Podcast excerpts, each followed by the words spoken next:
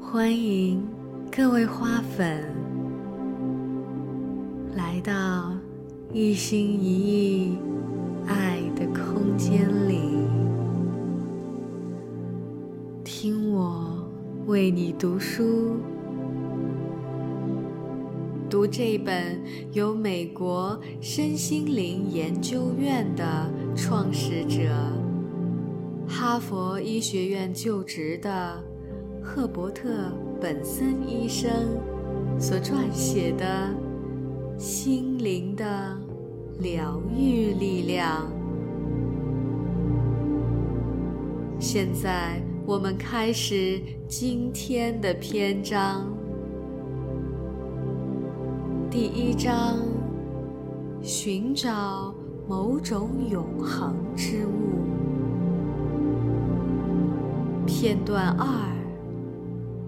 最早关于身心关联的启发。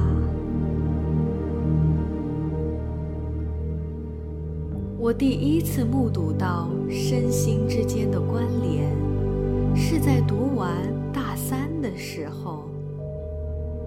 那年暑假，我上了一艘商船当船员。自从少年时读过康拉德的书，我就下定决心要奔向大海。而我跟我最好的朋友霍华德·罗特纳一起圆了这个梦。我得到了这个超棒的暑期工作，得以漂洋过海去许多不一样的海港。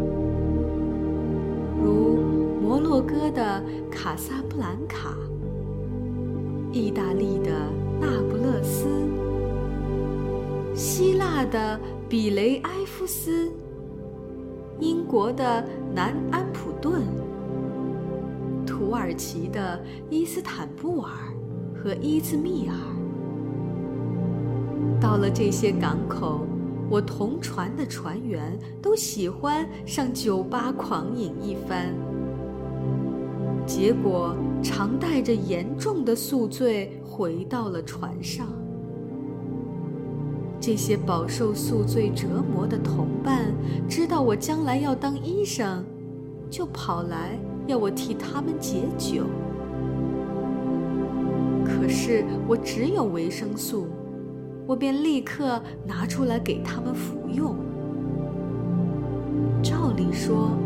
这些维生素的效果应该微乎其微，甚至毫无效用。但船上那些弟兄服用之后，宿醉症状以及低落的情绪却有了重大且迅速的改善。随着药有奇效的流言传扬开来。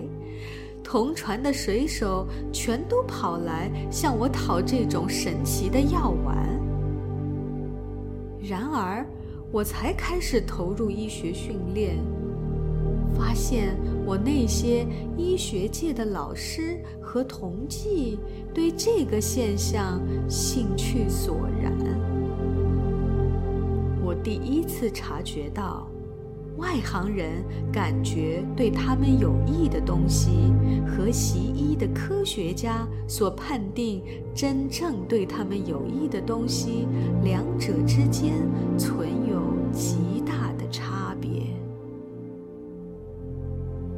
这个落差让我很不舒服，而一个诊断，医生的寥寥数语。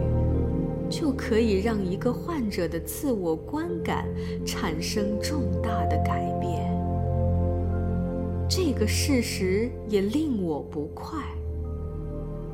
举个例子，有些医生在诊断过度紧张的病例时，光凭一次看诊和一个简单的测试，就要患者服一辈子的药，忍受。日益严重的副作用，并在饮食和生活方式上做重大的调整。一夕之间，被诊断出患有慢性健康疾病或问题的人，就开始认为自己病了，而这个标签对他们的心理及生理健康都会造成重大的影响。我的患者安东尼亚·巴克罗就是这样。在我认识他之前，他曾经动手术切除了胸部的钙沉淀，结果留下一道巨大的凹痕。那些钙化的部分其实是良性的，但他的医生建议开刀，因为。有可能它会发展成恶性瘤，虽然这个概率微乎其微，仅是暗示他可能会患癌症，就已经把安东尼亚给吓坏了。我慌了起来，他解释道：“才一下子，我就立刻决定要把这些钙沉淀给切除掉。”然而。事后，他很后悔做了这个决定。我的身体感觉被割去了一部分，那是我人生极难熬的一段时间。当时我正努力兼顾事业和家庭，我会在凌晨三点醒过来，然后再也无法入睡，压力实在太大了。手术过后，安东尼亚的焦虑和慌乱有增无减。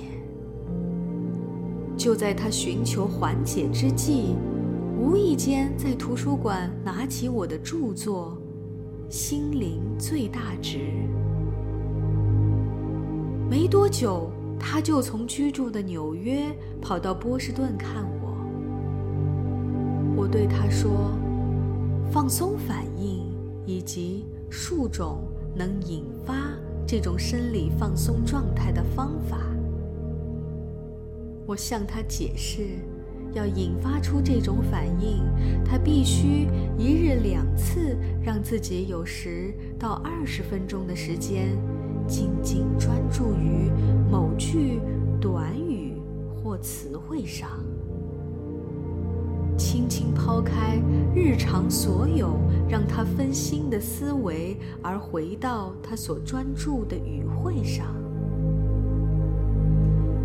我告诉他，我已证明这样的心理锻炼有莫大的沉淀效果，能让通常处于警醒运作状态的身体平静下来，却不至于破坏它。只是让它在你清醒的时候静下来，休息片刻而已。正如我许多患者，安东尼亚也决定在他的心灵专注练习中加入一些宗教语汇。由于我鼓励大家挑各自喜欢的专注语。他就选择了一句西班牙语的祈祷文，意思是：“耶稣基督，请帮助我，保护我，医治我。”小时候，他和兄弟姐妹出门上学前，他母亲都会对他们说上一句类似的祝祷。接连几个月。安东尼亚借着这句熟悉的祷词，引发出放松反应。开始感觉自己慢慢从先前不断纠缠他的忧虑和压力中释放了出来。他说：“我的心情开始变好。”我开始用不同的眼光去看别人和我自己的生活，我不再给自己那么多的压力了。错，安东尼亚体验到的正是放松反应奇妙的生理抚慰效果。它与人类因压力引起有如箭在弦上、肾上腺素涌动的打或跑反应正好相反。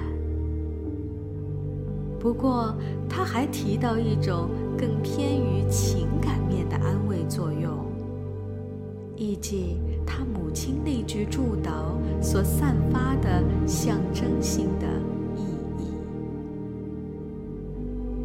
这份情绪及精神上的润滑，对他的影响似乎不亚于他在放松反应中所产生的化学及生理变化。安东尼亚的身体不仅得到了慰藉，他似乎也寻回了自我。自从被要患上癌症的威胁降临他身上所困扰，他便开始对自我产生了质疑。每当他起灵于这句深具力量的祷词，他就忆起他母亲对祈求上帝庇护的信念，以及从小灌输到他体内的信心。借着将这份温柔的慰藉带入日常感受，他对自己的身体和自我都慢慢拾回了面对人生转折。与跌宕的信心。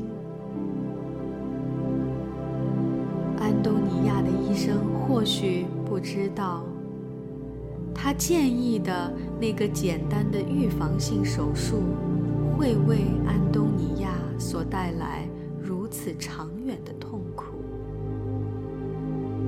在我们的社会，当医生的往往喜欢，也是他们认为。这也是患者所希望的，去做点事情和采取行动，来治疗或者预防疾病和伤害。但就安东尼亚的例子来看，这个诊断以及做点事情的举动，反而让他对自己身体能力的信心有所折损。借由那句祷词所引发出的放松反应，让他重新拾回心理的平衡。毫无质疑，这有助于他平静自己的身体和恐惧，进而做出一些足以抵挡病魔的事情。